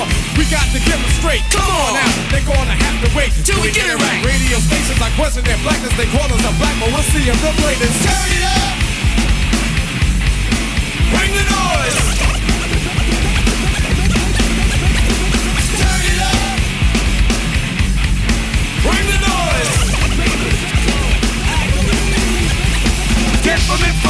The crowd runs to me. My DJ is warm. He's I call him Norm. You know he can cut a record from side to side. So with the ride, the glide, to be much safer than a suicide. Soul control beat is the father of your rock and roll music. For what? For which and you call a band man making the music. I'm music, but you can't do it. You know you call them demos. But we ride demos too. What you gonna do? Rap is not afraid of you. Beat is for Sonny Bono. Beat is for Yoko Ono. Run the MC for say the DJ couldn't be a band. Stand on its own feet. Get you out your seat. Beat for Eric B and LL as well. Hell. Is for Anthrax. Still it can rock well. Ever forever. Universal and will sell. Time for me to exit. Terminator exit. Turn it up.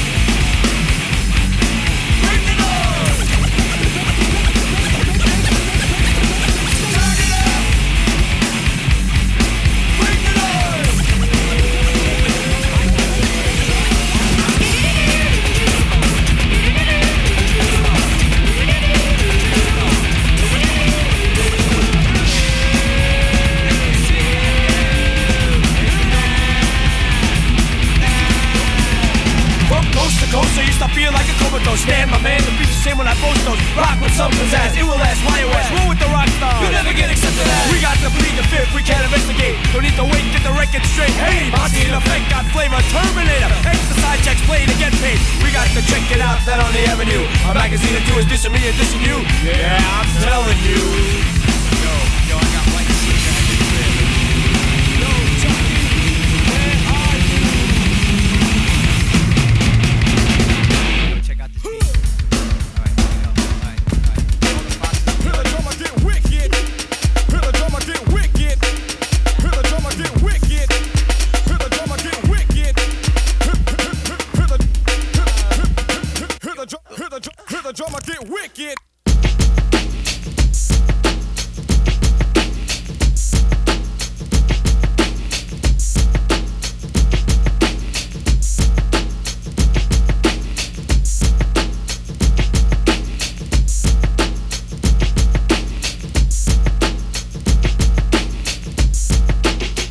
Álvaro e Barcinski e Forasta e Paulão.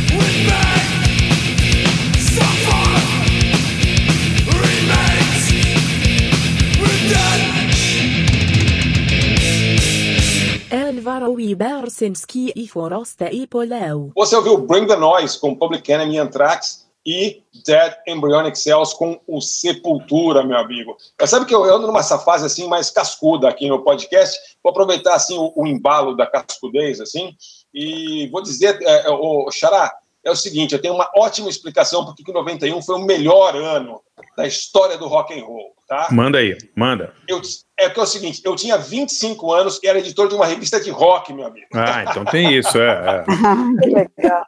Bem batido. Foi, Bem batido. Olha, foi, o, me, foi o melhor para você, então. Foi o melhor para mim. Certeza. Lógico. É, me diverti muito. Eu não lembro de metade do que eu me diverti, mas me diverti muito. É, minha dica é, é, eu vou aproveitar também o aniversário muito interessante aí. A gente estava agora recentemente, em março, né, de 18 de março, é, teve o um aniversário de 150 anos da Comuna de Paris, é, a primeira vez que teve uma revolução em que a classe, a classe trabalhadora chegou ao poder por dois meses e pouquinho, mas chegou ao poder. É, e aí tem algumas coisas sendo feitas em termos de comemoração, é uma coisa que ninguém entende direito, não é muito explicado, mas, mas tem duas coisas que eu queria recomendar, uma que já tem algum tempo e uma que é novinha em folha. A que já tem algum tempo é um gibi muito legal, que infelizmente não saiu no Brasil, uh, chamado uh, The Red Virgin uh, and the Vision of Utopia, a Virgem Vermelha e a Visão da Utopia, que é a história da Louise Michel, que é a mulher, uma grande revolucionária, ali uma líder da, da, da, Comuna de Paris, que tem uma história de vida incrível. Ela era uma professora que virou soldado, foi presa, foi exilada. Uma história sensacional é, do, da, do Brian Talbot, que é um quadrinista muito conhecido, fez Sandman, fez uma série de outras coisas, é, com a mulher dele, que é a Mary Talbot. Então, The Red Virgin and the Vision of Utopia, para quem se interessar por esse assunto, mas também tem um videozinho super legal, de grátis, que você pode ver no Vimeo, é, do Paul Mason, que é um jornalista inglês especializado em economia é, e política, chama-se Never Forget the Paris Commune. É, nunca esqueça a Comuna de Paris.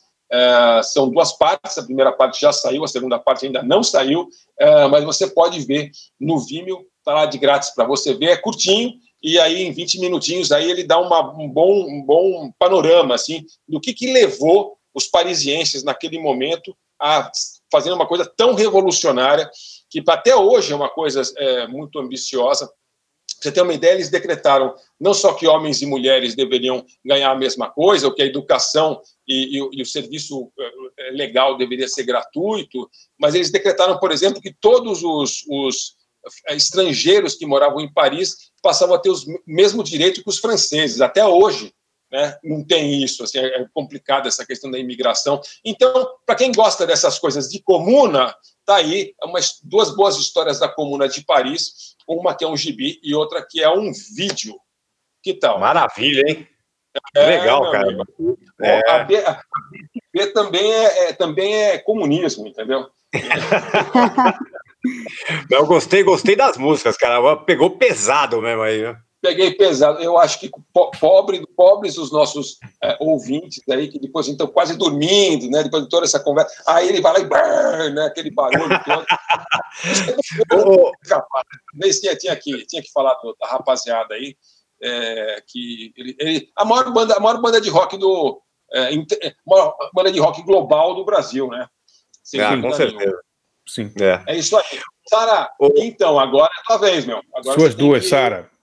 Gente, Sara, só uma coisa antes, Sara, deixa eu é. perguntar uma coisa. Você estava falando das entrevistas que você fez aí com o pessoal da Alternativos. Eu lembro dessa entrevista do, do Michael Stipe, que foi uma puta entrevista legal, que não foi sobre música. Eu é, lembro bem que então. falava sobre, sobre homossexualismo, foi um negócio muito, muito legal. Você foi lembra? A primeira vez que ele falou de, sobre a homossexualidade dele, foi a primeira vez, assim, e também foi muito, assim, eu jamais perguntei, foi porque a gente falou sobre educação sexual nas escolas, o Bush estava proibindo em 2005, parece o nosso presidente hoje em dia, ele estava proibindo é, educação sexual nas escolas, e daí eu falei para ele como, como é que foi na época dele, e ele falou que ele teve aula de educação sexual e que ele foi como ele conseguiu conversar bastante com os pais, e foi quando ele abriu sobre a homossexualidade dele para os pais, e que isso era muito importante para o adolescente, para o jovem poder entender o corpo, entender sua sexualidade lidar com isso, né?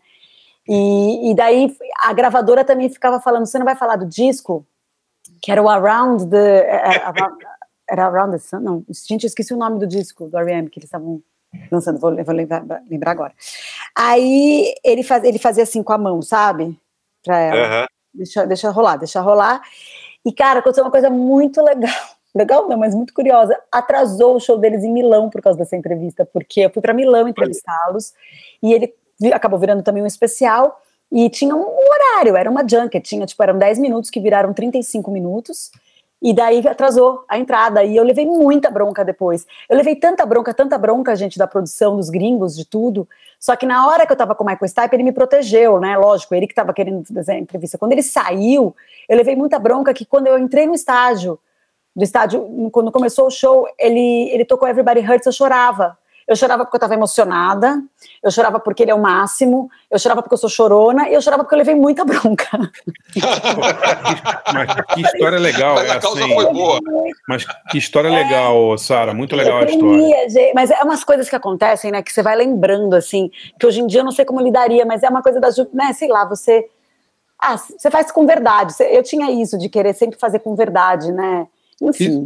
Mas você sabe o que é legal, que é legal dessa história, Sara? Que o Michael Stipe é um desses caras que a gente está falando do ano de 91, né? O R.E.M. É. já era gigante em 91. Era o Around the Sun, gente, 2004, Around the Sun. Então, mas em 91 o R.E.M. já era muito grande, mas o Michael Stipe era um cara que veio da cena alternativa. Ele tinha outra visão do mundo, né? Ele Pô. não era, né? não era o, sei lá, o Bruno Mars, entendeu? Tipo, o cara beleza, a entrevista tá boa, eu vou continuar dando a entrevista que eu quero, né?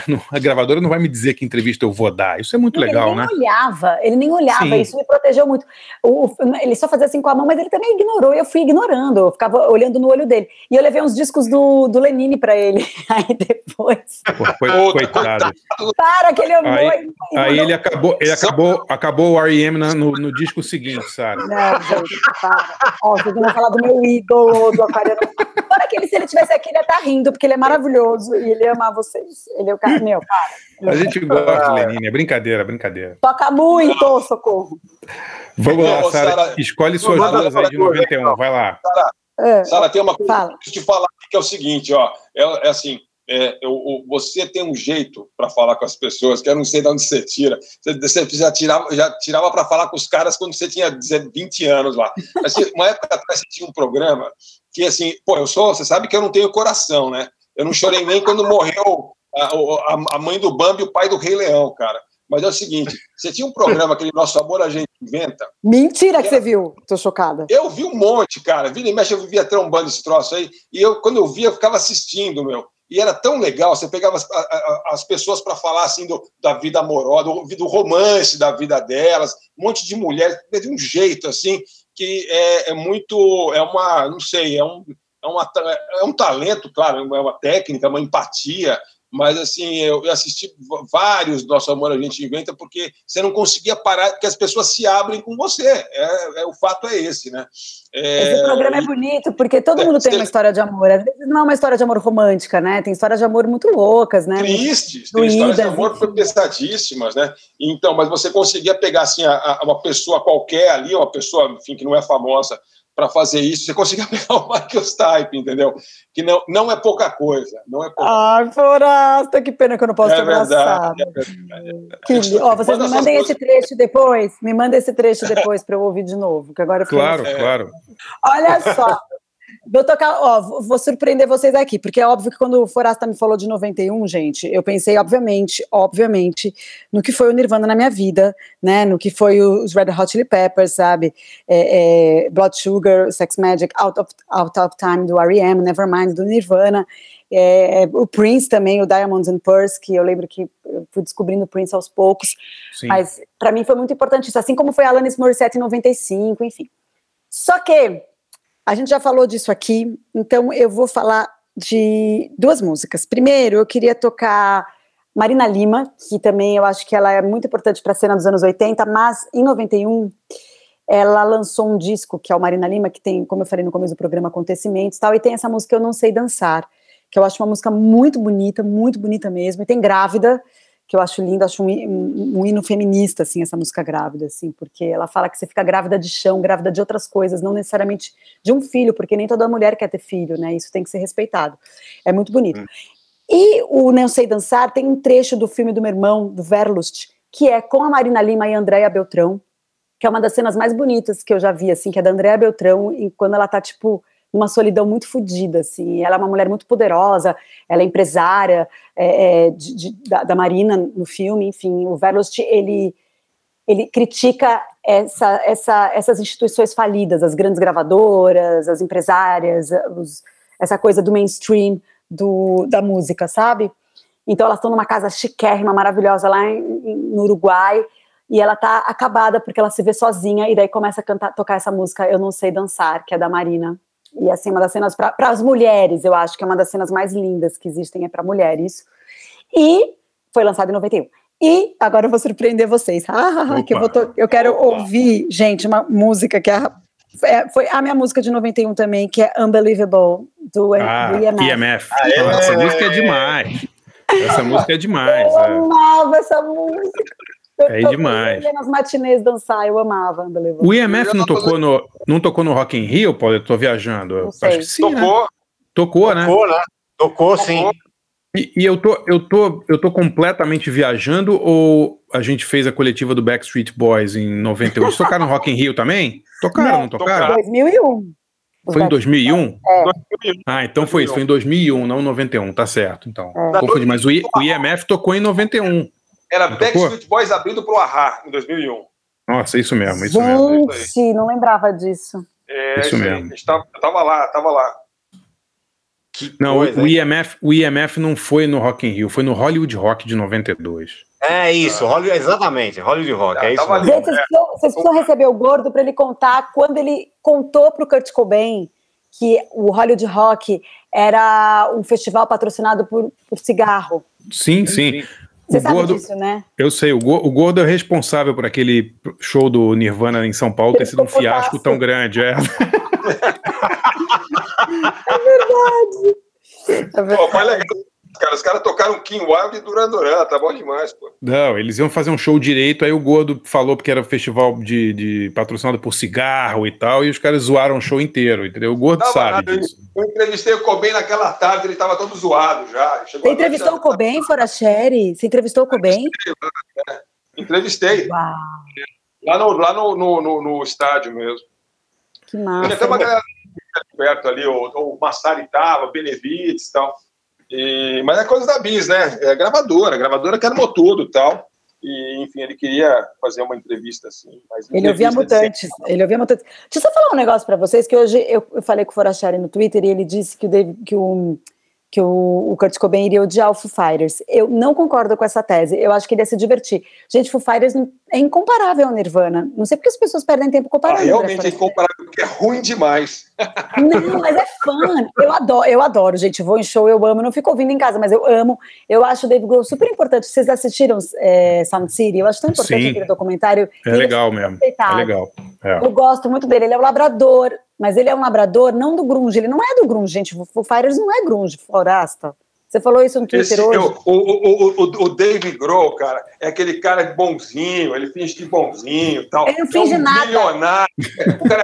mas ele fez Sound City, que é super importante. Ele Ué, é... mas, ele, mas, ele, mas ele não pode ser bonzinho e bilionário? Qual o problema? Não tô, tô entendendo isso. É um, é. é um super Springs. É, olha, eu acho, eu acho, não, veja só, Foo Fighters, eu não tenho problema nenhum com o Dave Grohl, porque eu acho que artista, em princípio, eu sempre acho que, que tá, tá mentindo, tá fingindo que, que não é. Ah, eu adoro. Mas, uma merda, eu sempre achei uma porcaria. Assim.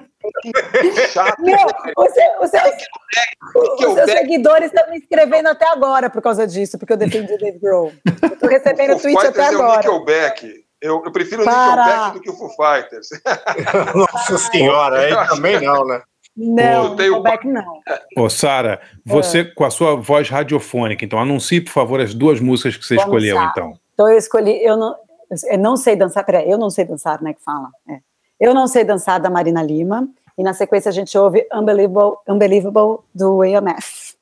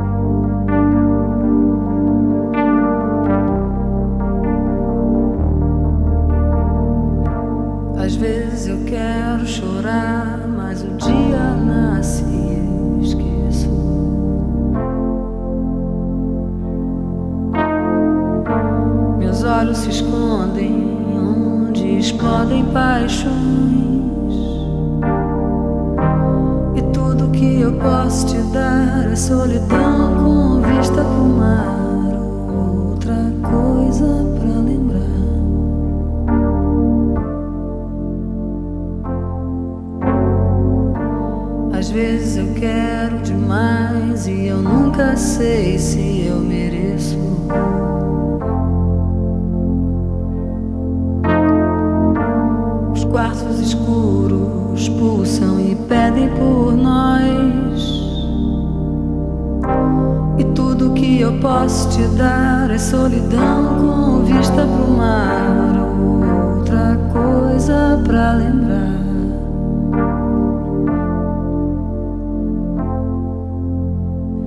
Se você quiser, eu, eu posso tentar mais.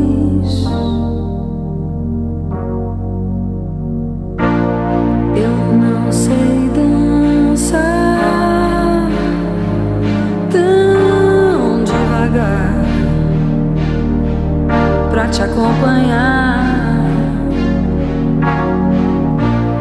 Eu não sei dançar tão devagar pra te acompanhar, pra te acompanhar.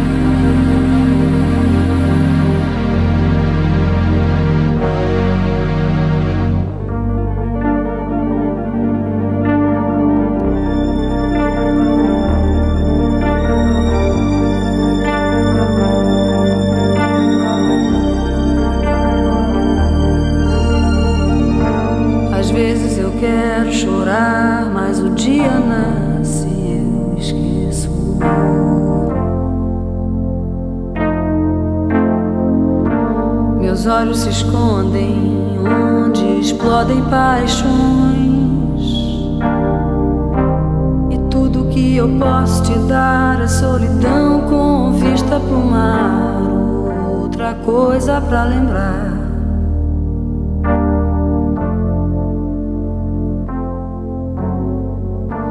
Às vezes eu quero demais e eu nunca sei se eu mereço.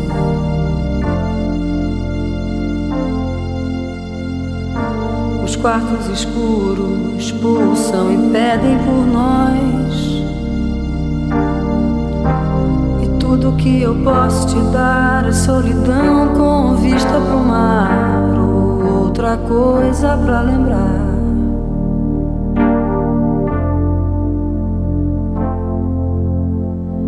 Se você quiser, eu, eu posso tentar mais.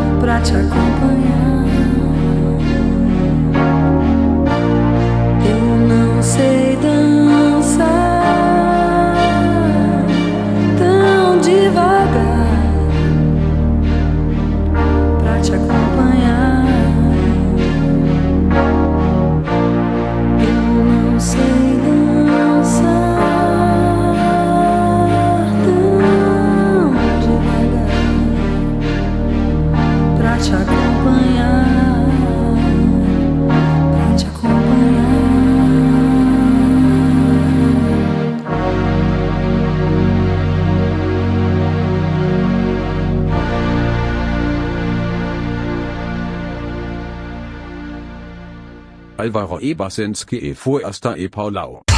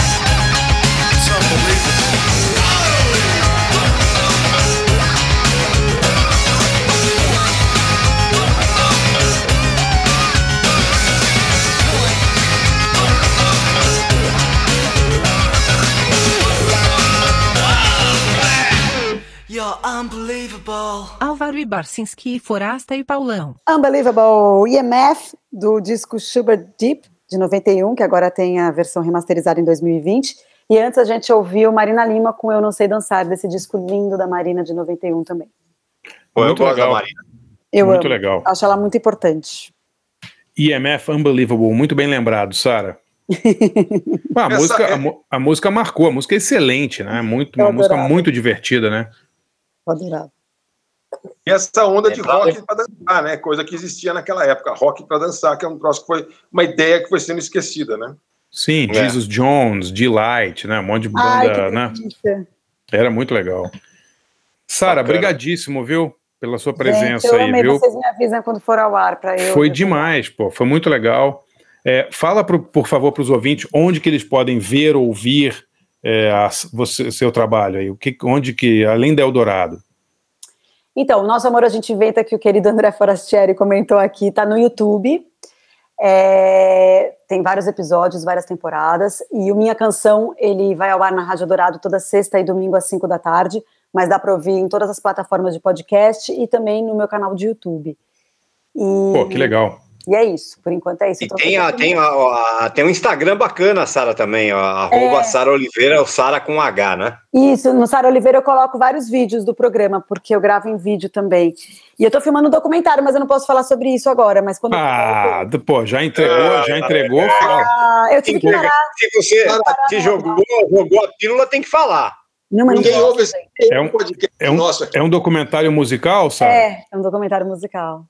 Caramba. Tenho na trilha, não- E tenho na trilha da canção, meu documentário musical que tá no Globosat Play. Agora tá aberto para todo mundo. Antes tinha que pagar, mas agora tá aberto também. É só- não, não vai ser sobre Agnaldo Timóteo, não, né? Não, não. Pô, que pena. a gente vai homenagear ele agora.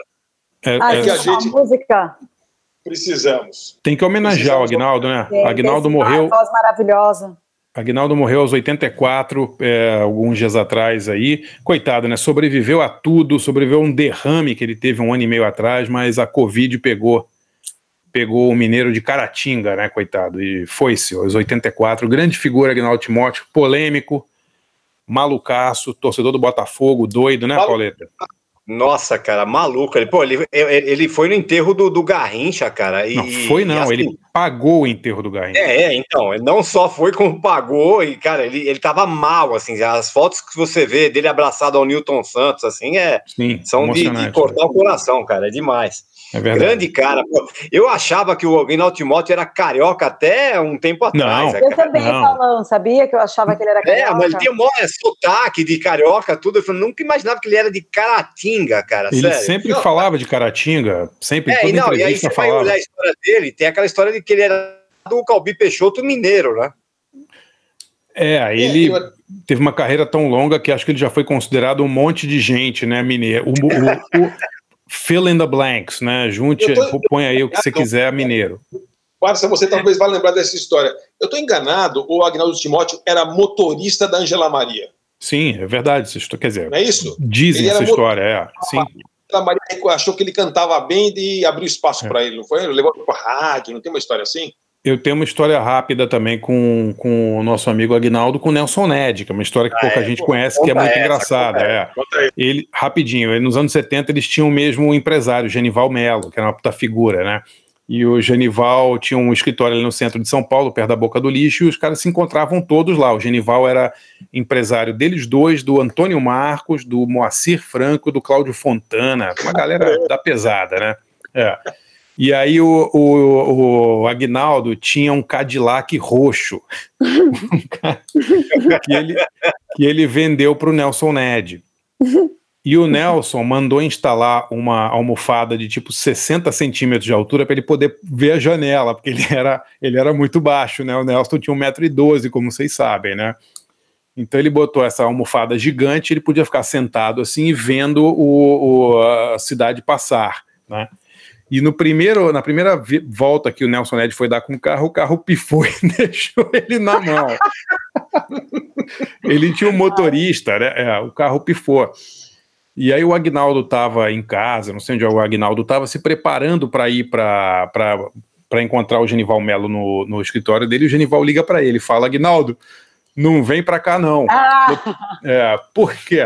O anão tá aqui, tá armado, diz que vai te matar. Ficou bravo, ficou bravo. O anão tá aqui, tá armado e diz que vai te matar. Ai, caramba, sério. Escapou, escapou de... Pô, isso era uma história. É, a Nelson Ned mata Agnaldo Timóteo. Pô, aí- Porra, imagina, isso aí era um ano de capa do Notícias Populares. Né? Meu Deus do céu, cara. É, é. Mas em homenagem ao Agnaldo, a gente vai rolar uma música dele então para encerrar o programa, né, Pauleta? É, vamos escolher aqui uma da década de 90 chamada Galeria do Amor, um dos maiores hits da história da Galeria lá. né? Gente, Sim, essa- que maravilha que vocês vão tocar essa. Essa música é dos anos 90, Pauleta, desculpe, eu realmente não, não lembrava. Eu acho que é, cara. Eu lembro. É, Eu acho que é antes, Paulão, não é antes? Eu acho que é Será? antes, cara. É. Não, depois a gente pesquisa, mas eu tenho a impressão que é 93, 94 por aí. Acho, mas será, que eu ele, será que ele não, isso não foi uma regravação, cara? Porque, que É, eu saiba, essa música é bem mais antiga. Essa música não é do disco lá que ele fez sobre a Galeria Alaska e tal. Ah, deve ser, André. É, eu, eu É. talvez esteja confundindo, é mesmo, é, mas é, deve ser. Depois. Mas é um clássico de qualquer jeito. É um clássico, inclusive, porque fala, fala do amor, do amor gay na Galeria Alaska, né? Numa época que não se podia falar dessas coisas, ele, ele, ele deu um jeito de falar, né? De uma maneira romântica, Uhum. Aguinaldo Timotesca, né? Sim, É, lembrando que, é, na, gal- na Galeria, que a do Amor. Galeria- né? é, a galeria que ele se refere é a Galeria Alaska, ali no final de Copacabana, né? Um tradicional point é, LGBT do Rio de Janeiro desde os anos, sei lá, 50, 60, não sei desde É, quando, né? é, O disco é dos anos 70, Pauleta. É isso, 75, é 75 Ah, a Galeria do Amor. É, ele deve ter regravado nos anos 90, mas essa música é bem antiga. É verdade. Na Galeria do Amor é assim, muita gente à procura de gente. Exato, exato. Esse era o Aguinaldo Timóteo. Então, ó, com, com Agnaldo Timóteo cantando Galeria do Amor. No- nos despedimos de Sara Oliveira. Sara, brigadíssimo, viu? Muito legal sua participação. Viu? Foi demais. Ai, obrigada, André, os dois Andrés, Paulo, muito Sara. obrigada, adorei. Super legal. Ai, deixa eu falar um negócio que eu li o livro. Vocês falaram para falar de um livro, eu acabei de ler o livro Dona Ivone, Dona Ivone Lara, Sorriso Ah, que legal. Negro, da Mila Burns, que é da Cobogó, da editora Cobogó, e eu adorei, eu li nesse feriado. O que, que é uma, Ah, biogra- uma bi- uma biografia, É o livro biografia do- da Dona Ivone, é? É, da Dona Ivone Lara, é o Sorriso Negro, muito bem escrito pela Mila Burns. Pô, que mulher importante foi a Dona Ivone Lara, né? Nossa, fundamento da música preta brasileira, gente, que isso. Não, e Samba. é, teve, teve alguma, alguma compositora de escola de samba antes dela? Engraçado, né? Porque ela foi das Era pioneiras, ela, assim, e né? a Juvelina, né? A Dona Ivone e a Juvelina, Perola Negra. Sim. Mas eu digo, de compositora de, de música de, de, de carnaval, assim, de escola de samba, ela foi uma das pioneiras, não foi? que Mulher? Foi pioneira e ela nem assinava todas, né? Sim. Porque não podia, enfim, é uma loucura. Que louca a história. Vou ler, vou ler esse livro. É vou ler esse livro. Pô, bela dica. Boa dica. Pô, Sara, obrigado demais, querida. Muito bom. Muitos muito beijos para vocês. Beijo. Sara. Muita saúde e proteção a todos. Valeu, galera. Então encerramos, encerramos obrigado. com Agnaldo Timóteo, é isso, Pauleta? É isso, Agnaldo Timóteo e um abraço pro nosso Jefferson Barbosa, DJ. Valeu, DJ.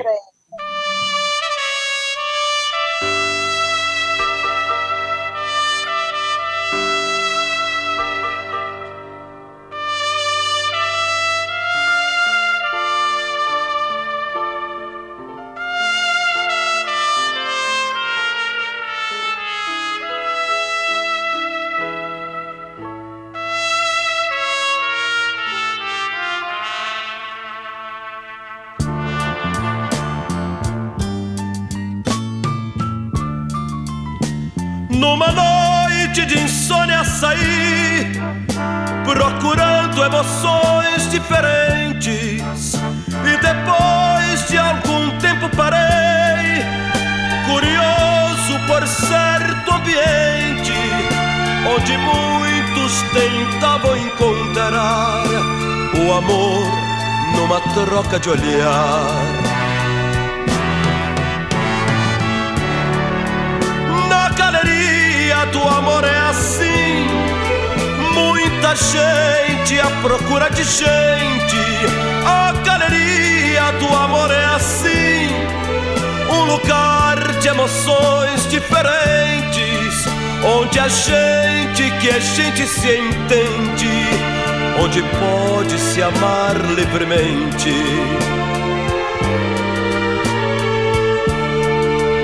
Numa noite de insônia saí e encontrei o lugar que buscava.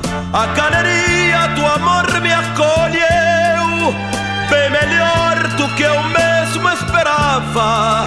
Hoje eu tenho pra onde fugir quando a insônia se apossa de mim.